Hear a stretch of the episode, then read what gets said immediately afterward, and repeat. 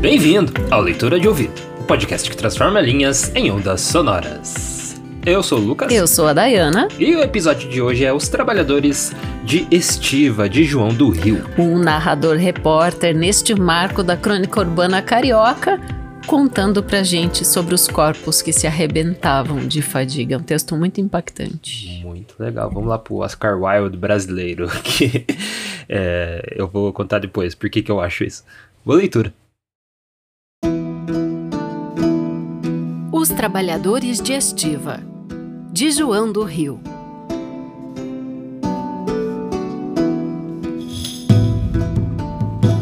Às cinco da manhã, ouvia-se um grito de máquina rasgando o ar. Já o cais, na claridade pálida da madrugada, regurgitava num vai e vem de carregadores, catraieiros, homens de bote e vagabundos mal dormidos, à beira dos quiosques. Abriam-se devagar os botequins ainda com os bicos de gás acesos. No interior, os caixeiros, preguiçosos, erguiam os braços com bocejos largos.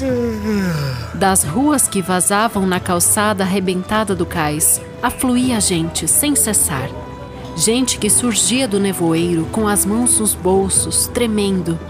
Gente que se metia pelas bodegas e parava à beira do quiosque numa grande azáfama. Para o cais da alfândega ao lado, um grupo de ociosos olhava através das frinchas de um tapume, rindo a perder. Um carregador, encostado aos umbrais de uma porta, lia, de óculos, o jornal. E todos gritavam, falavam, riam, agitavam-se na frialdade daquele acordar. Enquanto dos botes policrômicos homens de camisa de meia ofereciam, aos berros, um passeiozinho pela baía. Na curva do horizonte, o sol de maio punha manchas sangrentas e a luz da manhã abria, como desabrocha um lírio no céu pálido. Eu resolvera passar o dia com os trabalhadores da estiva. E naquela confusão via-os vir chegando a balançar o corpo com a comida debaixo do braço, muito modestos. Em pouco a beira do cais ficou coalhada. Durante a última greve, um delegado de polícia dissera-me: são criaturas ferozes, nem a tiro. Eu via, porém, essas fisionomias resignadas à luz do sol, e elas me impressionavam de maneira bem diversa.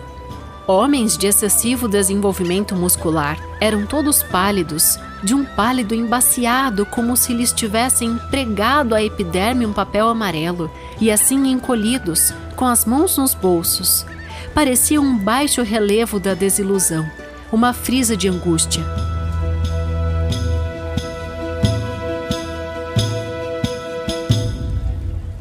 Acerquei-me do primeiro, estendi-lhe a mão. Posso ir com vocês para ver? Ele estendeu também a mão, mão degenerada pelo trabalho, com as falanges recurvas e a palma calosa e partida. Por que não?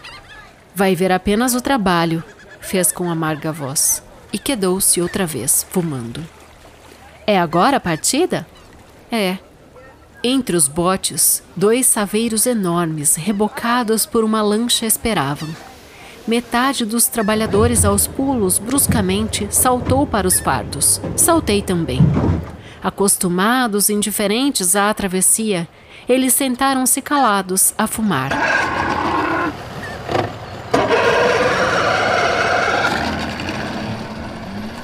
Um vento frio cortava a baía. Todo um mundo de embarcações movia-se, coalhava o mar, riscava a superfície das ondas.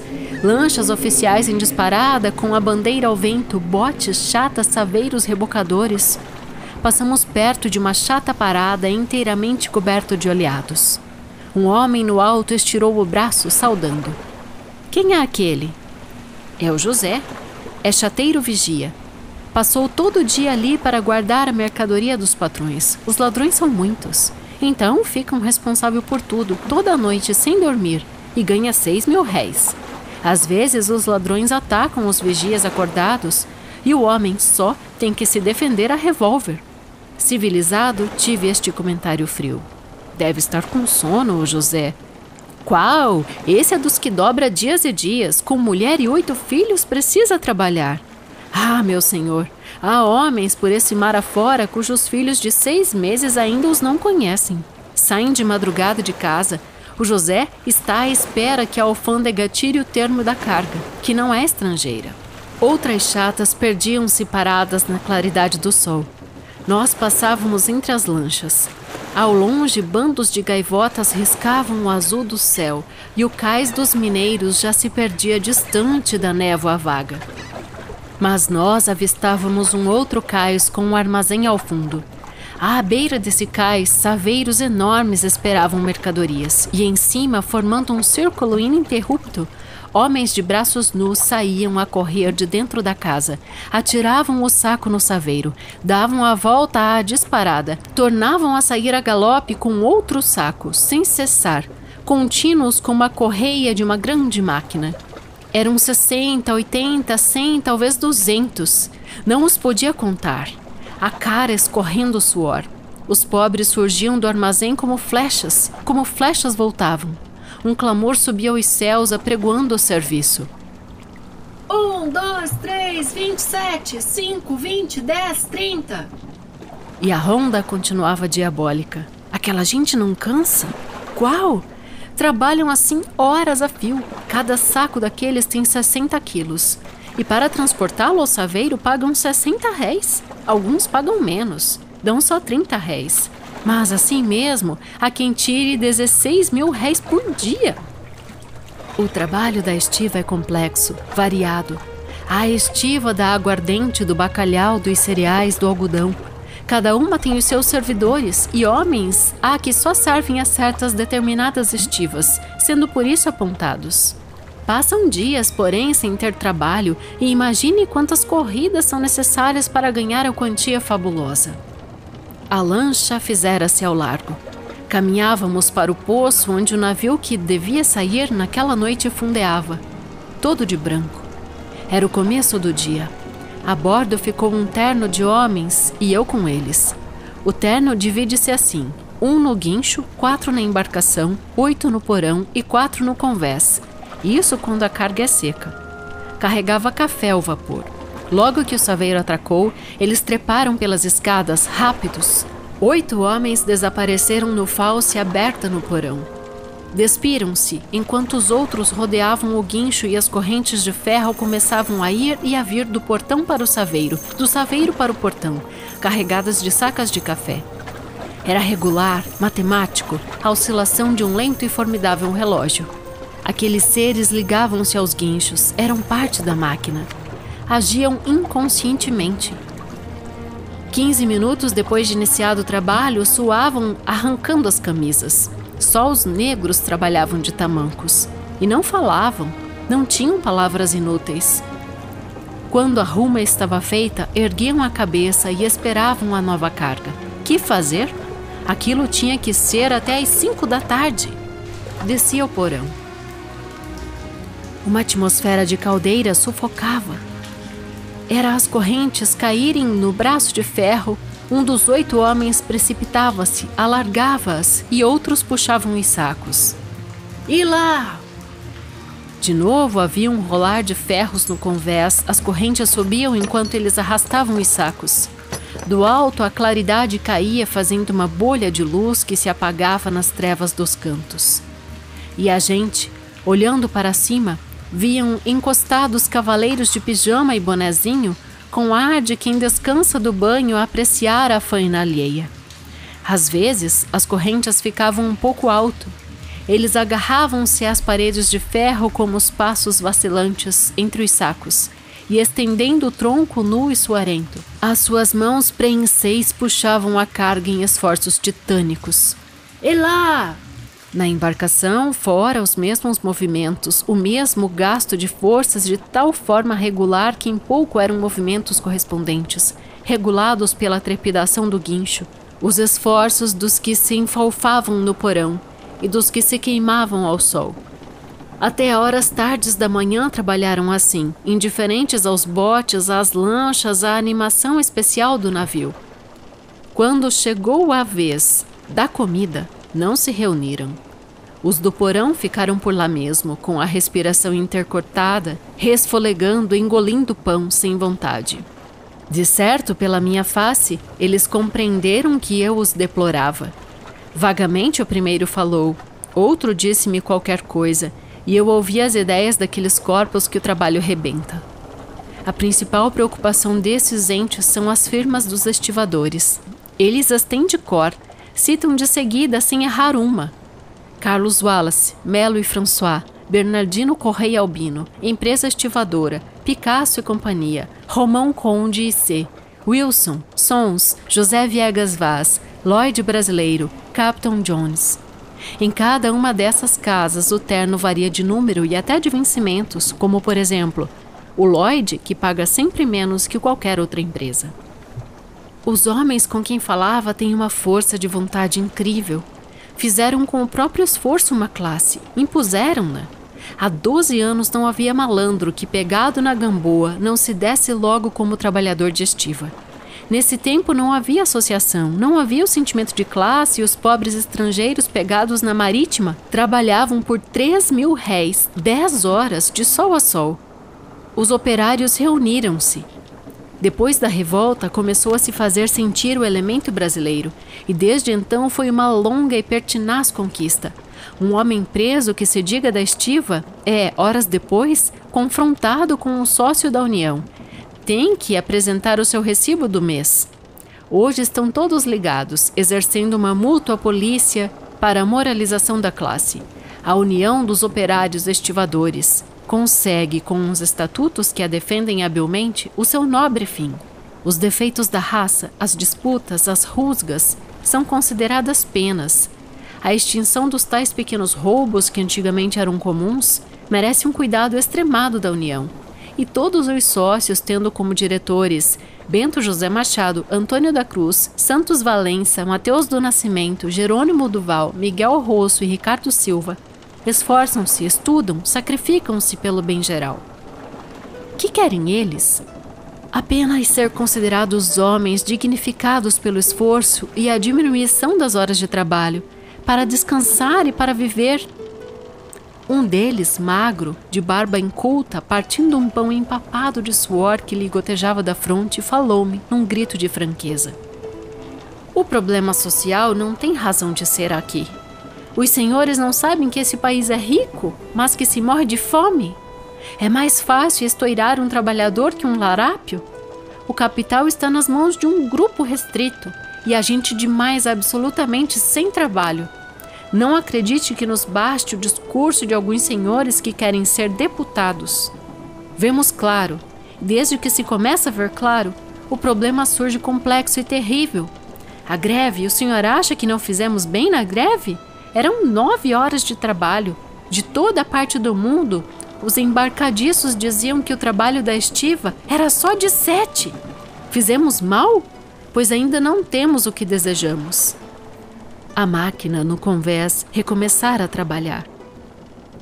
Os patrões não querem saber se ficamos inúteis pelo excesso de serviço. Olhe, vá à marítima, ao mercado, encontrará muitos dos nossos arrebentados esmolando, apanhando os restos de comida. Quando se aproximam das casas às quais deram toda a vida, correm-nos. Que foi fazer lá? Trabalhou? Pagaram-no? Rua! Toda a fraternidade universal se cifra neste horror. Do alto caíram cinco sacas de café mal presas à corrente. Ele sorriu amargurado, precipitou-se e de novo ouviu-se o pavor do guincho sacudindo as correntes de onde pendiam dezoito homens estrompados.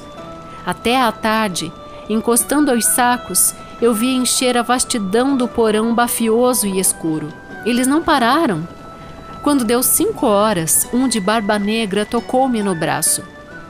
Por que não se vai? Estão tocando a sineta. Nós ficamos para o serão à noite. Trabalhar até a meia-noite. Subi. Os ferros retiniam sempre a música sinistra. Encostados à morada, damas roçagando sedas e cavalheiros estrangeiros de smoking debochavam em inglês as belezas da nossa Bahia. No bar, literalmente cheio, ao estoirar do champanhe, um moço vermelho de álcool e de calor levantava o copo dizendo: Saudemos o nosso caro amigo que Paris receberá. Em derredor do paquete, lanchas, malas, cargas, imprecações, gente querendo empurrar as bagagens, carregadores, assovios. Um brouhaha formidável. Um cavalheiro cheio de brilhantes no portaló perguntou-me se eu não vira Lola. Desci, meti-me num bote. Fiz dar a volta para ver mais uma vez aquela morte lenta entre os pesos. A tarde caíra completamente. Ritmados pelo arrastar das correntes, os quatro homens, dirigidos do convés do steamer, carregavam, tiravam sempre de dentro do saveiro mais sacas, sempre sacas, com as mãos disformes, as unhas roxas, suando, arrebentando de fadiga. Um deles, porém, rapaz, quando meu bote passava por perto do saveiro, curvou-se, com a fisionomia angustiada, golfando sangue. Ô oh, diabo! fez o outro, voltando-se. O José que não pode mais.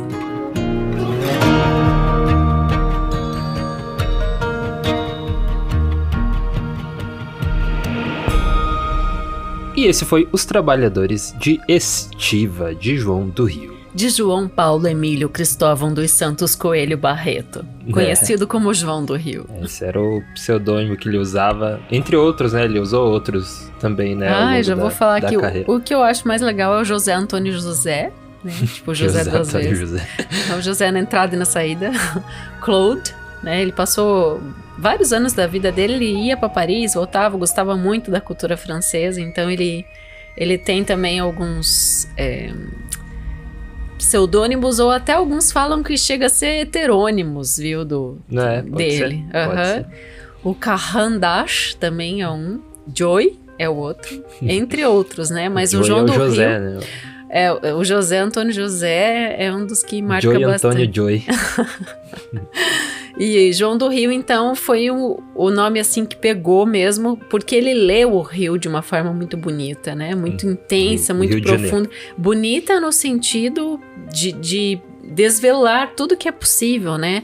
Uhum. Eh, dessa cidade. Tanto é que nesse livro que a gente escolheu, esse, esse texto, é o segundo texto que a gente traz de, de A Alma Encantadora das Ruas, é um livro em que o principal personagem do livro é realmente a cidade. Né? Uhum. Então é esse flanar, né? Ele, ele, trouxe do francês, né? O verbo, esse verbo flaner, né? Uhum. Trouxe para flanar aqui também.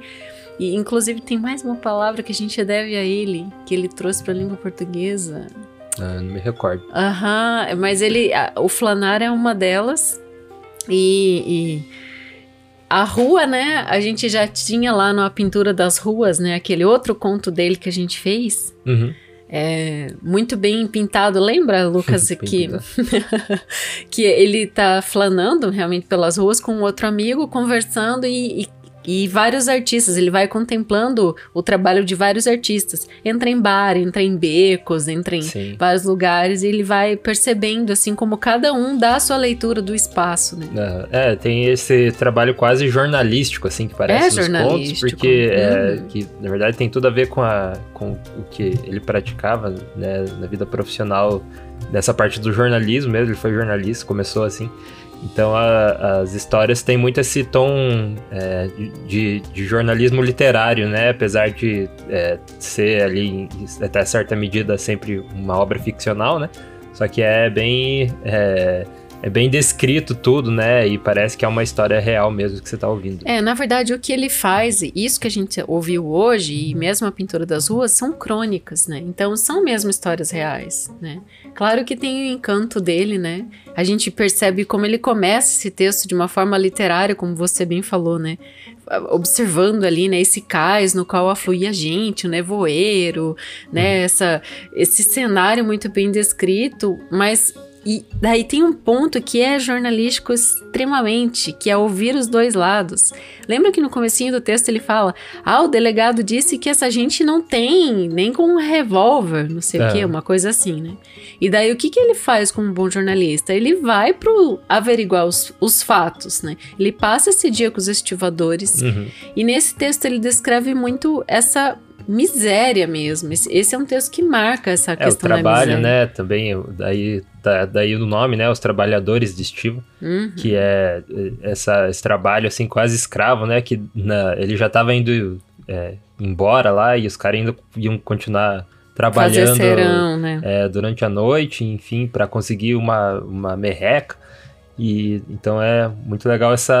É, é, daí ele fala que ele volta na, na cidade depois, né? Daí um no bar falando que ah, é, é, dando os parabéns que vai para Paris no outro, na outra semana, enfim. Uhum. E mostra esses dois lados da, da moeda, né? Que é bem interessante.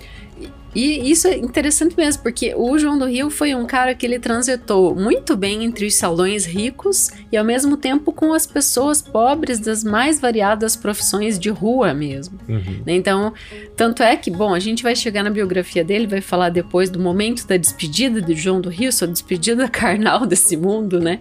Mas é. causou uma comoção muito grande desses dois polos, assim, ricos e pobres. Né? Uhum. Bom, além dessa questão dos dois lados, né, que ele foi lá averigou e de, dessa questão de que realmente o texto é bem literário, dizer que a gente fica impactado porque ele usa alguns termos assim muito é, que nem baixo relevo da desilusão, né? É. Tipo, ele, ele via ali o quanto a questão da corrente que ele narra, né? O que eles fazem com a corrente. É, essa, essa, esse toque da corrente também lembra muito a escravidão, né? Então foi bem chave esse momento. Uhum. Ele colocou, na verdade, ele vem em volta, né? Isso da corrente vem umas três vezes, assim, bem forte. É. Uhum. E tem outra coisa na interlocução com um dos trabalhadores, o cara tá muito indignado. Ele mais no fim do texto fala: esse país é rico, mas se morre de fome. Uhum. Né? Então a gente tem um século atrás, né, esse texto, ele saiu em 1908. Então, os Alma Encantadora das Ruas, ele escreveu essas crônicas entre 1904 e 1907. Essas crônicas iam saindo nos jornais, que ele trabalhou para vários e no final ele tinha um chamado A Pátria, né? Daí em 1908, então esse compilado de Alma Encantadora das Ruas, onde está esse texto. Bom, tem cinco momentos nesse livro, né? Como eu disse, a principal personagem é a cidade, mas o primeiro momento não é a própria rua, ele traz esse conceito. É o cais, né? É, ah, e eu tinha até separado aqui uma, uma parte, assim, que eu acho muito interessante a gente ouvir, assim, como ele... É, dá essa descrição da rua naquele momento, assim, de uma forma muito encantadora, mas eu vou apresentar os cinco passos. O segundo, o que se vê nas ruas, em seguida vem três aspectos da miséria, e é aqui que se encaixa esse texto de hoje, os trabalhadores de estiva. Ainda, onde às vezes termina a rua, esse momento aqui, ele fala das pessoas da rua que estão presas. Então, tipo, como é ver essa vida, o sol nascer quadrado, sabe, por trás das grades. E a musa das ruas, que eu achei impactante, lindíssimo, ele fala da poesia, que é a grande musa das ruas, né? E esse, esse você tá falando do livro, né? Que tá é, do livro todo, apresentando esse, instigando você, a alma né? encantadora das ruas. Aham, é exatamente, do, do é o livro. nome todo do livro.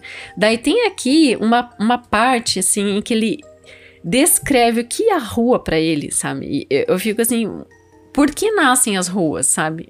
Observa, da necessidade de alargamento das grandes colmeias sociais, de interesses comerciais. Mas ninguém sabe. Um belo dia alinha-se o terrascal, corta-se um trecho de chácara, terra-se um lameiro e aí está, nasceu mais uma rua. Uhum. Nasceu para evoluir, para ensaiar os primeiros passos, para balbuciar, crescer, criar uma individualidade. Bom, tem também aquilo que ele cita aqui nesse livro que cada, cada pessoa é uma pessoa porque também tá naquela rua, sabe? Uhum. Ele deixa tão claro como é importante a sua identidade por estar morando naquela rua ou por trabalhar em determinada rua, sabe? Então, uhum. essa alma da rua realmente é muito bem descrita é, por ele. É legal porque é, é, algo que todos precisam, né? Todos precisam passar pela rua, é. estar na rua sendo pobre ou rico, né? Então é coloca essa, essa, esse pano de igualdade né, em todo mundo. É. Agora, um ponto assim de denúncia desse texto muito forte é o quanto esses homens que se arrebentam mesmo, ele usa esse termo arrebentar, né?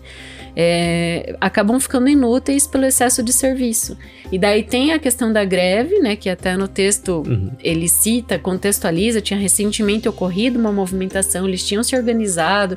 Então é crônica mesmo, que a gente percebe com é, o jornalista tem esse papel, né, de trazer à tona, e ele foi considerado por isso tudo, uhum. é, o maior jornalista, assim, do seu tempo, ou talvez o primeiro jornalista de verdade, assim, que foi o criador da crônica social moderna. É, é eu falei lá no começo que ele é o Oscar Wilde brasileiro, na verdade isso é um... É, é, eu não gosto dessas coisas, ah, eu não sei o que brasileiro, uhum. né? Eu acho que, que, essas comparações são, são baratas. Mas enfim, eu falei isso porque ele, ele tinha algumas semelhanças, assim, né? Tinha. É, ele, ele vinha assim, tipo. É, o Oscar Wilde não era negro, o João do Rio era, né? Mas uhum. vinha dessa, tipo, de um lado é, discriminado. E além disso, ele era homossexual e, e era esse cara flamboyant, assim, né? Era, uhum. tipo, um, um, o nome é certo é Dante, né? Aham. Uhum. Ele tinha essa, é, essa vida boêmia de andar pelas ruas, de conhecer as ruas, né? E, e além disso, tinha o. Ele traduziu, né, o Oscar Wilde traduziu também. Traduziu o Oscar Wilde. Ele, ele foi a pessoa que traduziu o retrato de Dorian Gray pro Brasil, assim, pra língua portuguesa. Ah, Eu é. achei bem interessante. E ele também traduziu o Charles essa, Dickens. Que seria legal ter essa tradução, né, pra, só pra é. ler a obra com a tradução ter, do João É verdade, eu vou buscar. É... Eu que coleciono livros. Além disso, ele era um. É um homem gordo também, ele era grandão assim. É difícil encontrar foto dele é, é, tipo, de corpo inteiro, mas dá pra perceber que ele era grande. Eu não sei uhum. se gordo é a palavra. Não, eles usam o termo gordo. Até olha só, Lucas. Isso um que você falou em relação enorme. à discriminação. Imagine, você talvez já escutou Rua Barão do Rio Branco, Escola Barão do Rio Branco. Então, esse cara, o Barão do Rio Branco, ele cometeu um, um uma grande discriminação contra o João do Rio. Hum. Porque em 1902, o João do Rio tentou entrar no Itamaraty, ele queria ser diplomata, um cara muito hum. bem relacionado, gostava de viajar e tal. Mas ele foi recusado. O Barão do Rio Branco falou: você é gordo, amulatado e homossexual. Você não vai entrar no, no Itamaraty. Olha que horror. Né? Início de, ali, do século XX. Um ano depois, a fama dele como João do Rio explodiu demais. E olha que as, as palavras do Rui Castro, eu acho muito legal o que, que ele fala. E, e isso aí que você acabou de descrever, ó. O sucesso, né, consagrado como João do Rio, lhe traria independência, porque ele nasceu pobre, tá? Hum. A admiração popular, porque ele também circulava por todos os espaços fracos de brim branco, isso é muito legal, toda, ele tá sempre arrumadinho, né, bem dandy, suspensórios de seda, charutos caros, três banhos por dia, pensei, bom, no Rio de Janeiro faz sentido. Ah, mas naquela época já era um exagero, três banhos por dia. Uh, daí ainda tem, ó, mesas a satisfazer seu descomunal apetite, palacete beira-mar e como inevitável a hostilidade aberta de um ou outro escritor. É um dos que hostilizou ele um pouquinho foi o Lima Barreto né? Uhum. Porque Lima Barreto era, foi pobre a vida toda, né? Ele não conseguiu ter essa esse sucesso mesmo, né? A partir do, da sua intelectualidade, da sua escrita. Hoje a gente reconhece muito, né? E tem até uma... Semana passada a gente trouxe o Olavo Bilac. Foi, foi semana passada, né?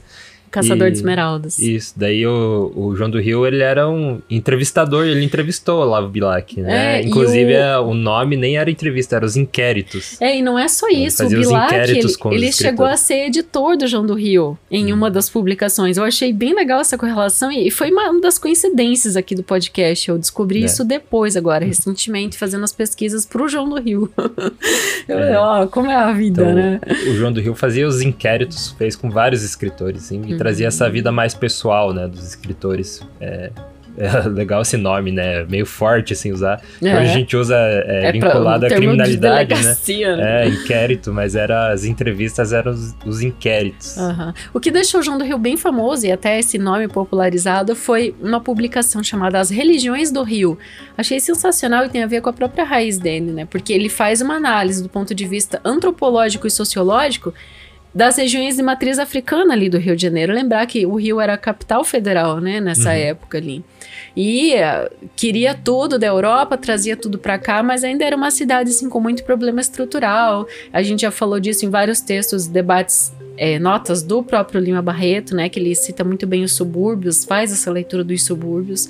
Eu acho que a literatura de ambos, assim, não só por ser dessa mesma época, mas por tratar desse rio capital, nos faz entender o que, o, o que é o Brasil, sabe? O que foi o Brasil e o que é o Brasil hoje. É muito é. legal estar tá fazendo isso naquela época ainda, né? Uhum. E é, eu até ouvi essa semana que o, o, o, Rio Grande do Sul, que eu nem sabia, é uma das regiões do Brasil com mais religião de matriz africana. Hum, então, se, se, não me engano, é mais, que tem mais é, religiões de matriz africana no Brasil. Então é interessante porque isso foi né, trazido. Nossa, no Nordeste tem muito também. Será que Sim, do Sul é, ganha? Tem muito por grande parte por causa dos escravos, né? Uhum. Então, é, então tem essa. Eu não sabia também que o, que o Rio Grande do Sul tinha tanto, né? Eu sei que da influência Nossa. europeia, mas tinha muito também. De... Uhum. É, porque pro Rio Grande do Sul veio o escravo branco, né? Veio aquele fugido da, da polícia, veio as prostitutas. O branco da Europa veio pro, mais pro sul né? E o preto ficou mais no norte, é, escravizado mesmo. Mesmo hum. assim, tem bastante. Interessantíssimo. lado também. Bom, mas ele também escreveu sobre São Paulo, até tem um livro assim, ele fala mal de São Paulo o tempo inteiro, mas esse livro foi, é muito referência também para falar do desenvolvimento de São Paulo, se chama João do Rio Andande na Cafelândia. Né? Uhum. E foi reeditado recentemente, porque ele é, escreve assim comparando o desenvolvimento, porque São Paulo estava se industrializando demais no início do século XX para tornar essa metrópole que é hoje no nosso país, né? uhum. né? E ele fazia comparações, comparava São Paulo com o Rio de Janeiro, né? Não, até hoje, né? Porque era a capital o Rio, né? Então, hum. é bem divertido, assim, a gente é, saber, né? Descobrir esses fatos da história a partir disso. Ah. Quero falar da morte dele, porque foi bem, assim, é cena de filme mesmo. Porque ele morreu num táxi né? Morreu num táxi do infarto fulminante. Ó, o hábito do João do Rio, Lucas, era ficar na redação do jornal, do A Pátria, até mais ou menos três horas da manhã. Uhum. Três da madrugada, né? Uhum. Imagina, varava a noite ele trabalhando. E naquele dia ele estava se sentindo muito mal e tal, e ele escreveu é, mais ou menos assim. Ele tinha uma coluna chamada Bilhete, né? Que era onde ele, como editor, se comunicava com os seus leitores todos os dias e escreveu: Eu apostaria a minha vida, daí abriu parênteses. Dois anos ainda, se houver muito cuidado, segundo Rocha Vaz, o Áustria Geles, o, o, Guilherme Moura Costa e outras sumidades, né? ele fala as pessoas que cuidavam da saúde dele, uhum. né? E, e daí ele afirma lá o que ele estava dizendo naquele dia. E daí ele passa mal, ele não tá bem e resolve ir às 10 da noite. Pega um táxi para ir para casa. No meio do caminho ele pede pro taxista parar, porque ele precisa de um copo d'água. E daí ele, quando o taxista volta com o copo, ele já teve um infarto e tá morto ali no táxi. Uhum. E o cortejo fúnebre dele é, foi com esse táxi também, sabe? Tipo, eles usaram o próprio táxi, toda a galera, assim, mais de 100 mil pessoas acompanharam, tanto ricos quanto pobres, prostitutas, mendigos, tatuadores, estivadores, assim, uhum. uma história muito... O pessoal da ABL, né, da, que ele foi um membro da Academia Brasileira de Letras, Hum. E foi o primeiro, assim, que usou esse, essa roupa oficial da academia também. Ele tem hum. esse marco, assim, de. Eu, tinha que ter sido o Dandy, né? Pra hum. usar essa, essa vestimenta, assim, tão, tão importante, assim, pra, pra figurar a academia. E então foi isso, assim, 100 mil pessoas. Primeiro o corpo dele ficou ali no Apátria. Todas essas pessoas passaram para ver ali, para se despedir do João do Rio e daí fazer esse, essa esse cortejo ali com o próprio táxi. Eu achei tudo muito significativo, se for pensar, né? Ele morreu na rua, Sim, né? É. Tudo a ver com ele. Tudo a ver com é, ele. E foi cedo também, né? Você acha que você não falou a idade. Justamente, ele estava prestes a fazer os 40 anos, morreu com 39, né? Morreu em julho, ele ia completar. Morreu em junho e ia completar em agosto. 5 é, tá de certo agosto. que ele vivia, né? É, intensamente, mas é, ainda assim é, é bem cedo. É, o João do Rio é, um, é, é, alguém que a gente não, não ouve tanto falar, né? Principalmente na, no, assim, na, na vida de estudante, quando a gente está começando a aprender sobre literatura, a gente né, vê o Lima Barreto, vê o Machado de Assis, claro, né?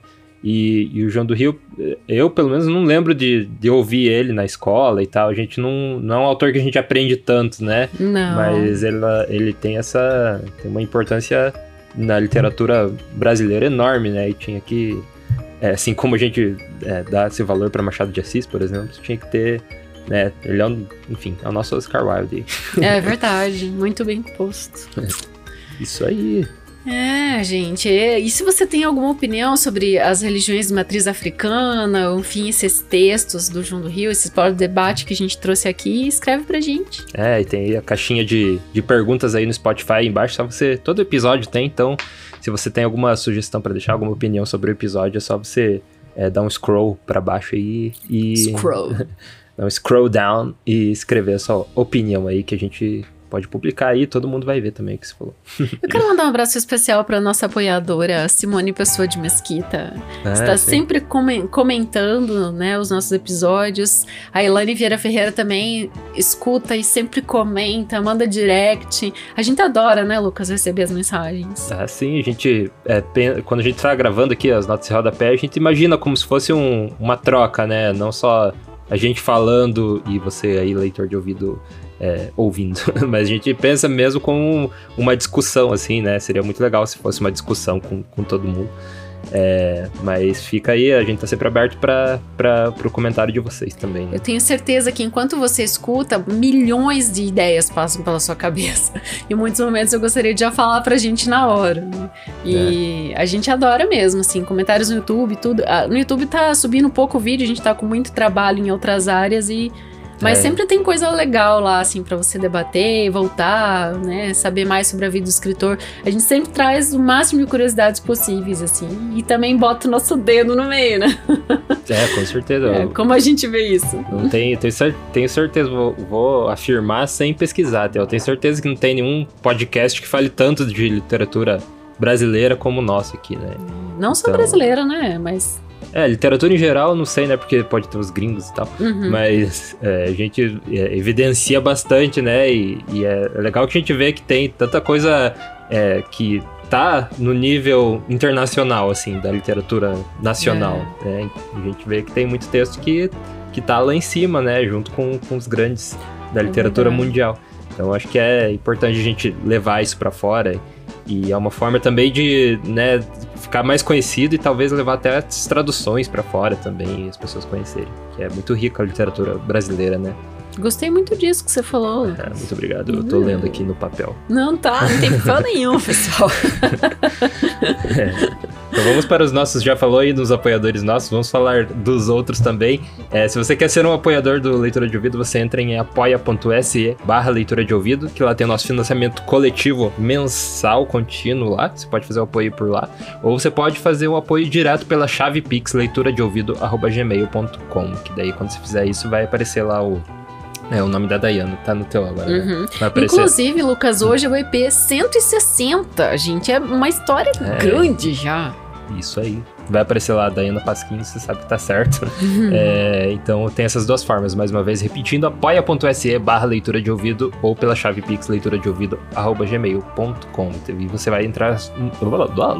Aí você vai entrar nos nossos créditos finais aqui do podcast, que são eles.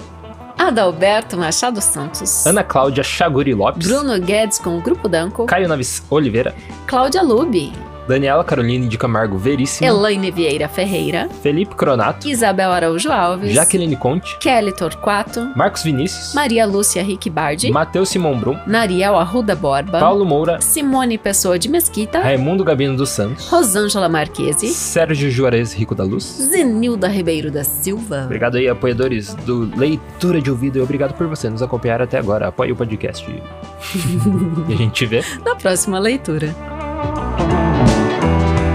Direção e narração: Diana Pasquim. Edição, artes de capa e trilha sonora de abertura de Lucas Piaseschi. Produção Roca Studios. Avalie no Spotify e na Apple Podcasts. Siga para não perder os próximos episódios. Inscreva-se em youtube.com/barra leitura de ouvido. Siga no Instagram Leitura de Ouvido. Fale com a gente no leitura de ouvido gmail.com. E a gente te vê na próxima leitura.